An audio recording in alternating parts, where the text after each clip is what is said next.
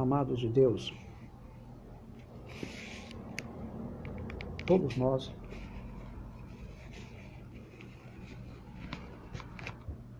enfrentamos problemas. Nós temos diversas coisas que enfrentarmos no nosso dia a dia. Apóstolo Paulo, em Efésios, havia dito que a nossa luta não é contra carne e sangue. E como diz o autor dos Hebreus, em um certo lugar, havia cristãos que não suportavam nem a carne nem o sangue.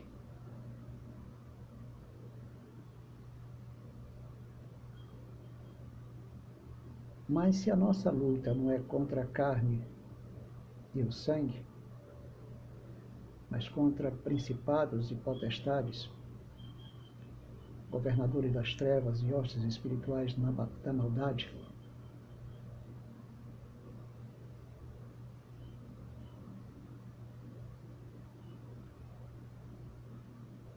Então, essa luta ela não é praticada através de um confronto direto com os demônios. Não é uma luta onde você tenha que desempenhar, aplicar aquele velho espírito exorcista em quem tenha que metralhar diversas circunstâncias, com determinadas confissões positivas, declarativas de poder, querendo detectar os demônios em algum problema, em alguma atividade, em algum perigo, ou no teu irmão, ou no teu vizinho, no teu trabalho. Porque às vezes desenvolvemos uma paranoia, a paranoia da demonização. Não sei se o termo está correto, demonização. Demonização. demonização. Me perdoe se caso tiver pronunciado a palavra incorreta. Mas temos o hábito de identificar os demônios em diversas circunstâncias até jejuamos como forma de vencer os demônios, como forma de vencer a carne. Mas o jejum, ele em si mesmo, ele nem vence o demônio e nem vence a carne. Primeiro, quem venceu os demônios foi Jesus Cristo. Como eu tenho dito sempre, Jesus atou o inimigo, julgou e expulsou antes da sua morte. Com a sua morte, o apóstolo Paulo deixa bem claro que na cruz do Calvário os demônios foram despojados, despojados. Em Hebreus, o império da morte foi destruído. Um dos apóstolos declara que a manifestação de Cristo foi para destruir as obras do diabo.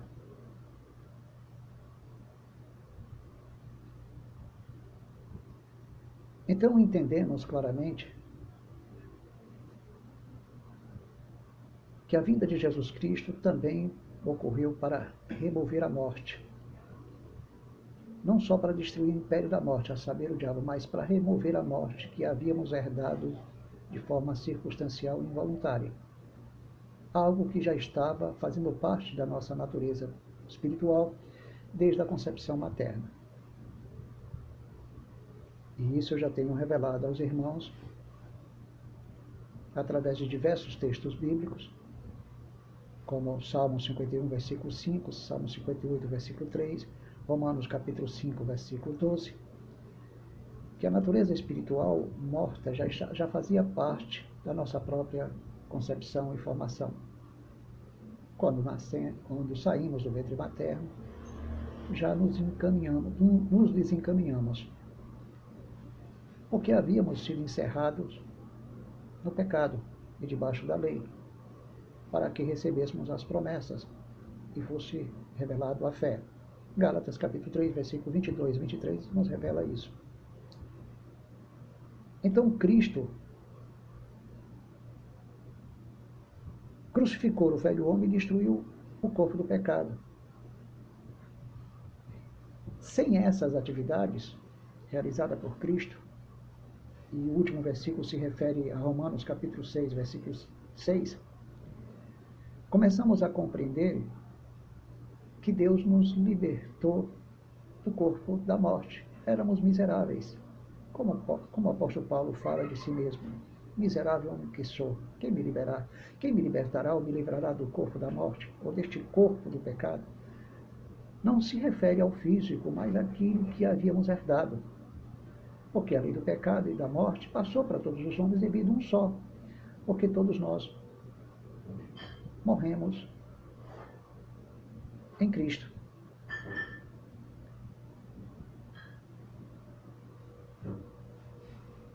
E a Bíblia, uma tradução de 1569, se não me engano, vamos fazer uma rápida verificação. O que, que diz uma tradução de 1569 em espanhol? Para entrarmos nesta pequena mensagem. Então entenderemos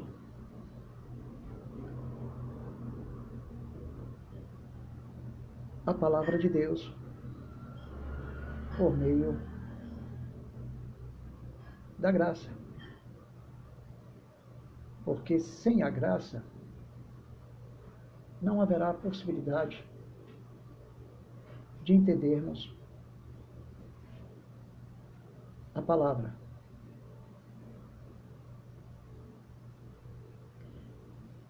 Então vejamos o que diz Romanos, capítulo 5, versículo 12. Traduzindo do espanhol para o português, portanto, de maneira que o pecado entrou no mundo por um homem.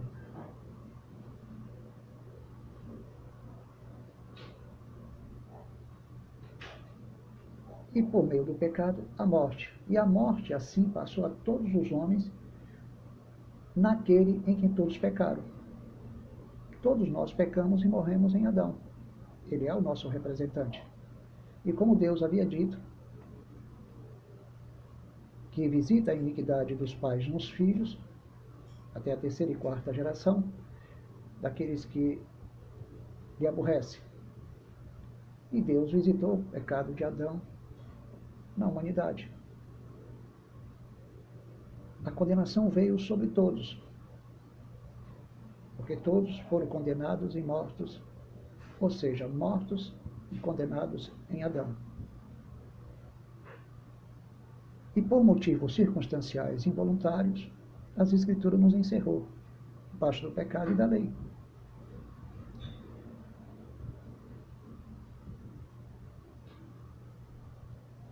Então, amados, o que nós queremos é trazer uma mensagem de consolação. Em Oséias capítulo 2, versículo 18, que diz: Te farei dormir seguro.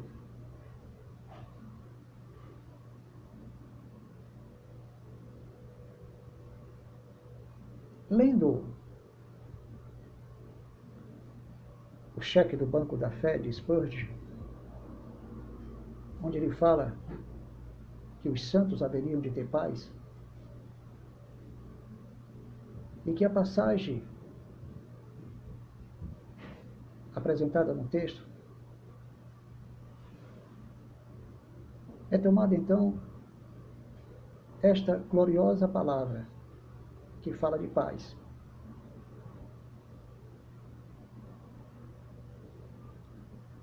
E há uma promessa de que teríamos paz com as bestas do campo, com as aves dos céus, com as serpentes da terra. Mas essas bestas do campo, essas aves dos céus, essas serpentes, são sombras, de, de qualquer forma, do mundo que nos cerca.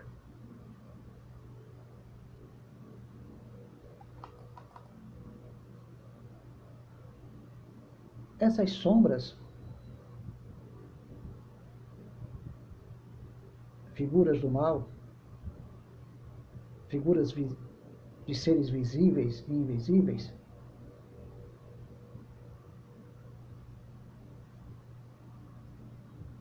que nos cercam todos os dias, como diz a própria palavra, que o diabo anda ao nosso derredor como leão, rugindo para que nos possa tragar com suas ciladas.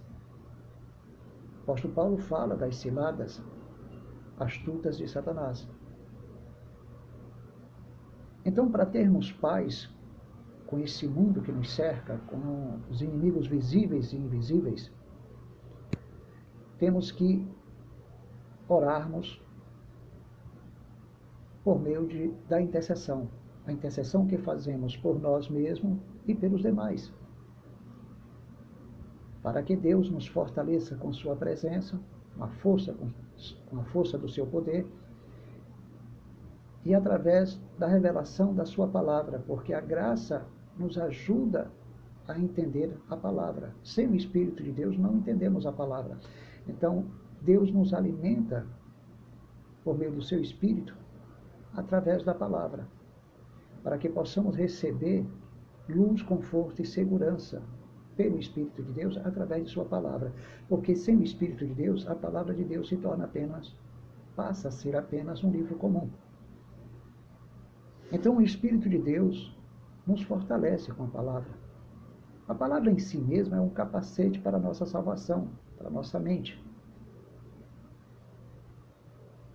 Para proteger a mente de Cristo, que é a nossa, para que ninguém nos julgue, porque por Deus, por, por ninguém seremos julgados, seremos julgados só por Deus. Por isso que muita gente não entende a mente do eleito, a mente espiritual do eleito. Então, esta paz que nós podemos ter com os inimigos terrenais, com os males misteriosos, com pequenas moléstias, incômodos, ou com essas bestas que são figuras do malfeitor, com estas aves dos céus e com as serpentes, que são figuras do engano. Então eu faço uma pergunta: podemos viver em paz com Satanás? É claro que ninguém pode se prender a julgo desiguais com os incrédulos, nem tampouco com Satanás. Então, a nossa intercessão não é para ter paz com Satanás. Mas haverá paz diante deles, apesar das suas ameaças, dos seus confrontos, das suas perseguições. Nós não vamos ter paz é com Satanás. Mas nós podemos ter paz diante dele e de qualquer circunstância. Não vamos paralisar as suas ações, nós vamos pedir para que Deus nos capacite por meio das nossas intercessões. É essa a nossa luta contra principados e potestades, contra os governadores das trevas e, e hostes espirituais da maldade. De que Deus nos capacite com seu Espírito, com sua palavra, com o capacete da salvação,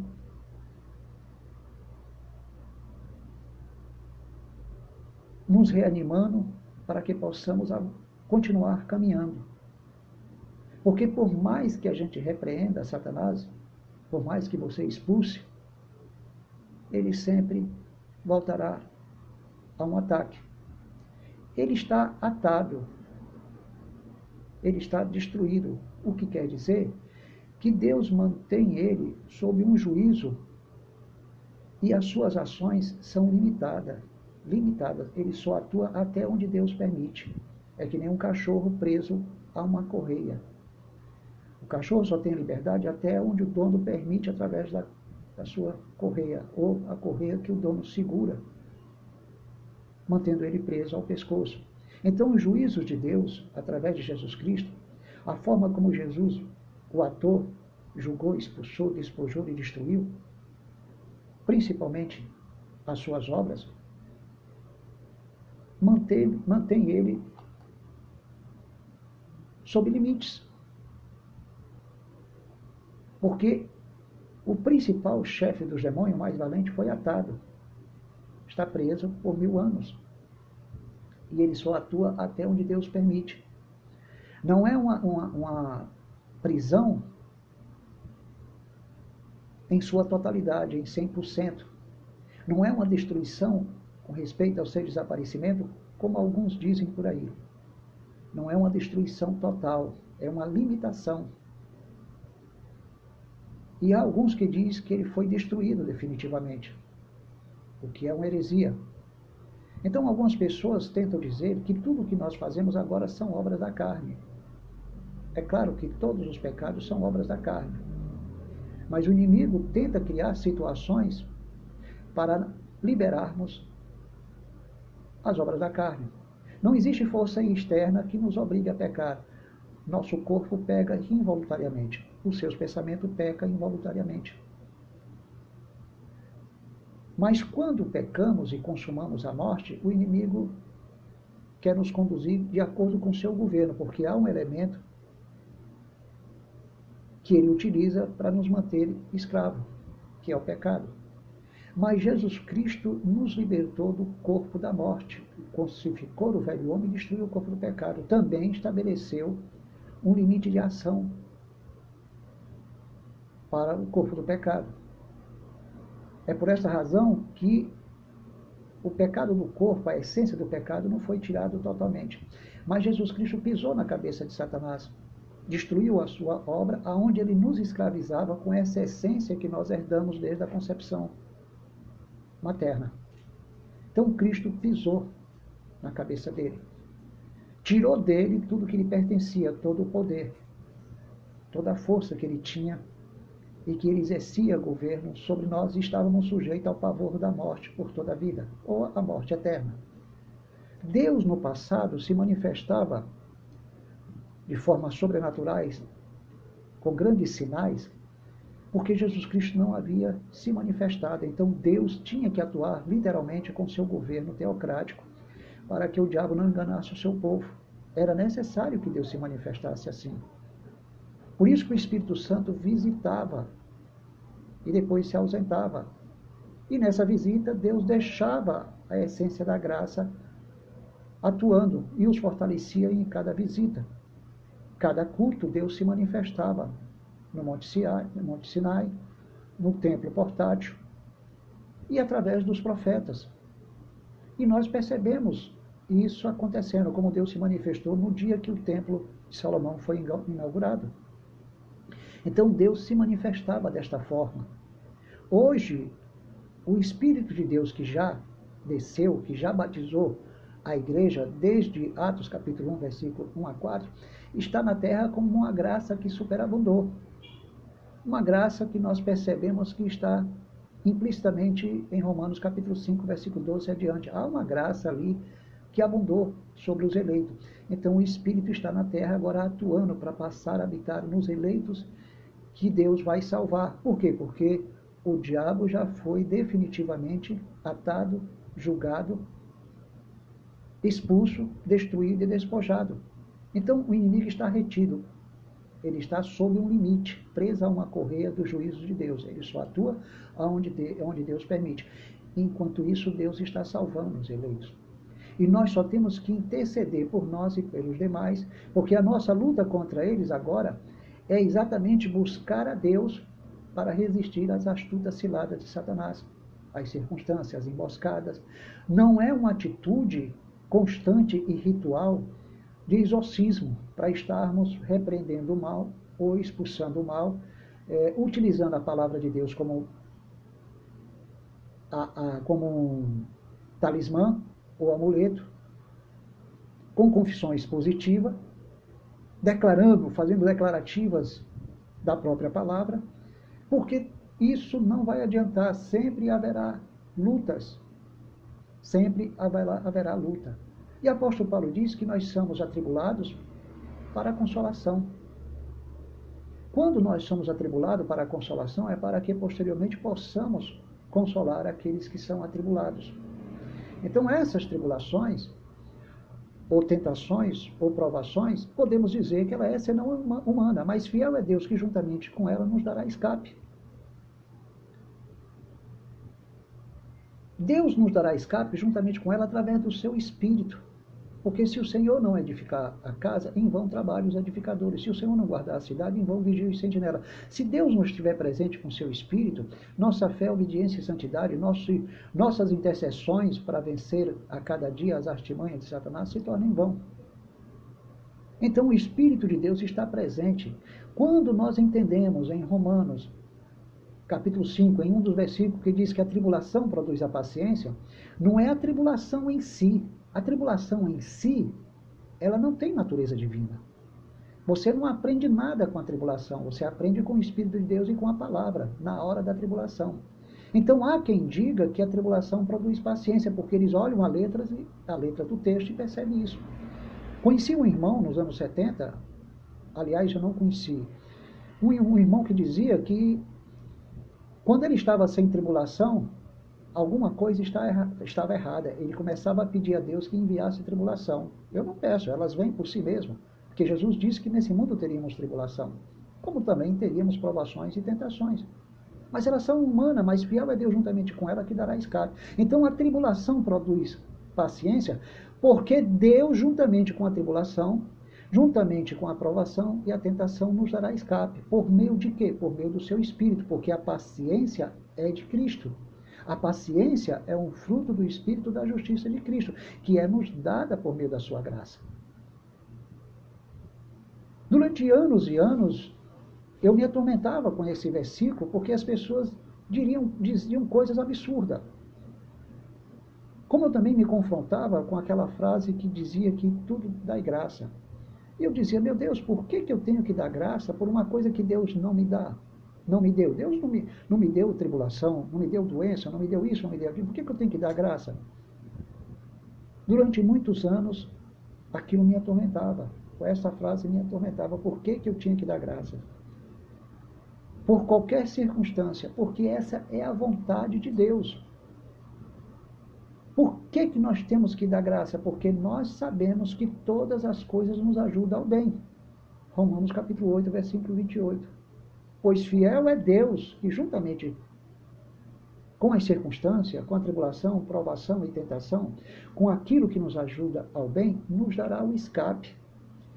Então, fiel é Deus que, através da tribulação, vai nos produzir paciência, porque, junto com a tribulação, ele nos dá escape por meio do seu Espírito e a graça de termos a paciência de Cristo. Não é tão simples entendermos a, a palavra de Deus com graça do que se levarmos pelas letras.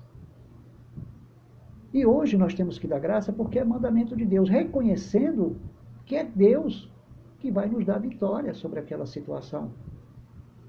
Não somos nós. Porque se o Senhor não edificar a casa, em vão você trabalha, em vão você se esforça. Se o Senhor não estiver presente na sua vida, nossos seus problemas e os meus não serão resolvidos. E eu não vou conseguir edificar a minha casa. Então, mais fiel é Deus, que juntamente com a sua obediência, que juntamente com a sua santificação, que juntamente com a sua fé, que, que juntamente com a sua atitude em se edificar na palavra de Deus, vai lhe capacitar. É o Espírito de Deus que vai lhe capacitar. Essa é a graça.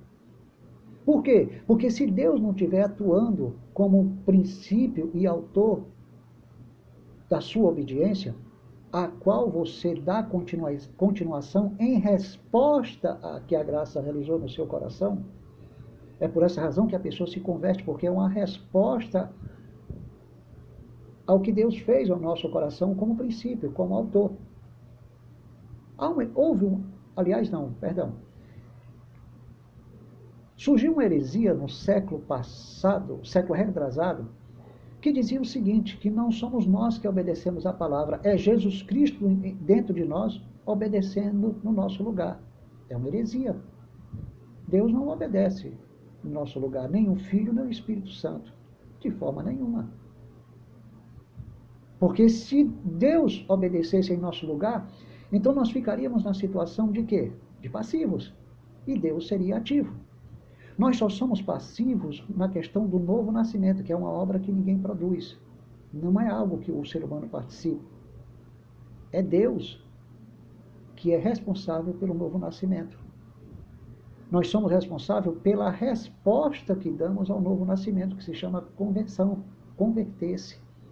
Porque você passa a interagir com aquilo que Deus realizou em sua vida milagrosamente, porque Ele deu vida enquanto nós estávamos mortos em delito e pecado. Ele teria que dar essa vida, era um milagre. Ele teria que remover a morte que estava em sua vida, ele removeu na cruz. E o Espírito veio para realizar essa salvação, não por obras de justiça, mas por sua misericórdia. Então, se você entender isso, você vai saber compreender o que é que Paulo diz em Tito capítulo 3, versículo 5. Porque aquele predestinou, ele chamou. Então estava, chama, estava determinada a sua chamada. E Deus nos predestinou segundo o propósito ou desígnio daquele que faz todas as coisas. Então ele fez a obra do novo nascimento em você. Efésios capítulo 1, versículo 11. O seu nascimento era algo que já fazia parte da eleição. Porque segundo Tessalonicenses capítulo 2, versículo 13 diz o seguinte: Apóstolo Paulo agradecendo a Deus pela igreja de Tessalonicenses que havia sido alcançada pela promessa. Que ele vos elegeu desde o princípio para a salvação mediante a santificação do Espírito e fé na verdade. Então estava incluso a santificação do Espírito e em seguida a fé na verdade. Porque o Espírito de Deus iria realizar o quê? O lavar, o regenerar e o renovar para produzir em nós um novo nascimento, que era a salvação concretizada aqui, que já tinha sido determinada na eternidade. E se a palavra de Deus diz que éramos salvos na eternidade, desde o princípio, antes dos tempos eternos, é porque Deus estava assegurando que aquilo que era real no passado, aquilo que para Deus já era real no passado, seguramente iria acontecer. Então nós estávamos elegidos e predestinados a esta salvação. E Deus então assegurou a salvação para a qual fomos elegidos e predestinados por meio de Cristo, porque ele tinha que se manifestar para remover a morte, como diz 2 Timóteo, capítulo 1, versículo 10. Para confirmar aqui na terra que aquela salvação no passado era uma resposta segura de que ela iria acontecer no futuro. Então não podemos pregar uma eleição, uma predestinação separada do sacrifício de Cristo. Então hoje o Espírito de Deus está presente para lhe proporcionar os frutos da justiça, os frutos da justiça de Cristo, para que você possa atuar. Nós recebemos os frutos do Espírito da justiça de Cristo por meio do seu Espírito. Todos os frutos que nós apresentamos são frutos do Espírito da justiça de Cristo, que nós recebemos por meio do Espírito de Deus como dons para que você possa em seguida dar resposta ao novo nascimento que aconteceu em você, em mim. Então, automaticamente você passa então a dar bons frutos. Por essa razão é que Jesus diz em João capítulo 15, versículo 16: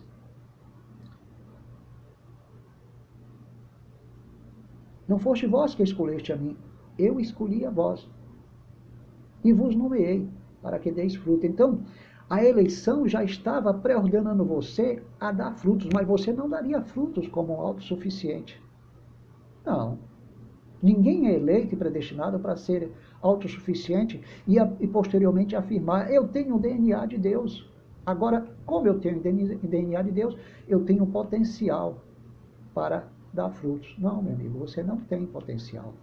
Você é humano. Você tem que se cingir como homem, como um dependente de Deus. Então ninguém poderia ter esse potencial congênito, teria que ser dado pela graça de Deus. Um potencial para que você pudesse apresentar os frutos. Então Cristo diz: para que deis frutos e vosso fruto permaneça. Então, voltando à eleição mencionada por Paulo aos Tessalonicenses, que Deus nos escolheu desde o princípio, para a salvação mediante a santificação do Espírito e fé na verdade, essa santificação deveria acontecer Veja bem, a salvação para, pela santificação de espírito deveria acontecer. A salvação deveria acontecer com santificação pelo Espírito de Deus. E em seguida, a fé, na verdade, teria que ser dado para que você pudesse dar frutos. Porque, segundo Efésios capítulo 2, versículo 10, nós somos feituras de Deus em Cristo. Feituras nele. Para obras que Deus preparou de antemão. Sim, para que andássemos nela. Então, as obras que você iria apresentar para dar frutos, porque Deus nos elegeu para isso, você daria porque Deus lhe constituiu feitura em Cristo, por meio da eleição e predestinação. Porém, não nos tornou autossuficiente, mas nos deu o seu Espírito como penhor da nossa herança. A herança não é só a salvação eterna, mas as obras que ele preparou de antemão para que andássemos nela.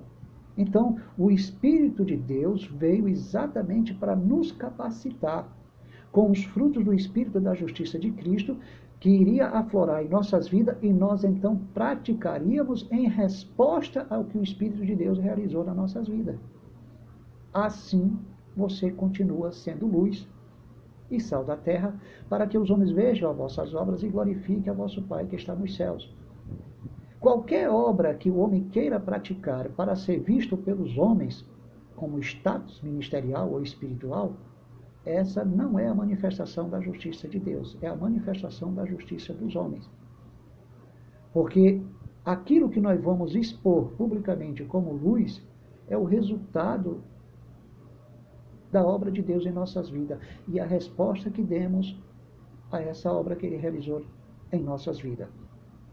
Então, amados, eu tomei esses textos é, da Bíblia e, e da chequeira, ou, ou seja, do banco, ou, ou, ou melhor, desculpe, é, chama-se Chequeira del Banco della Fé, de Spurgeon, porque é um material que nos dá informações maravilhosas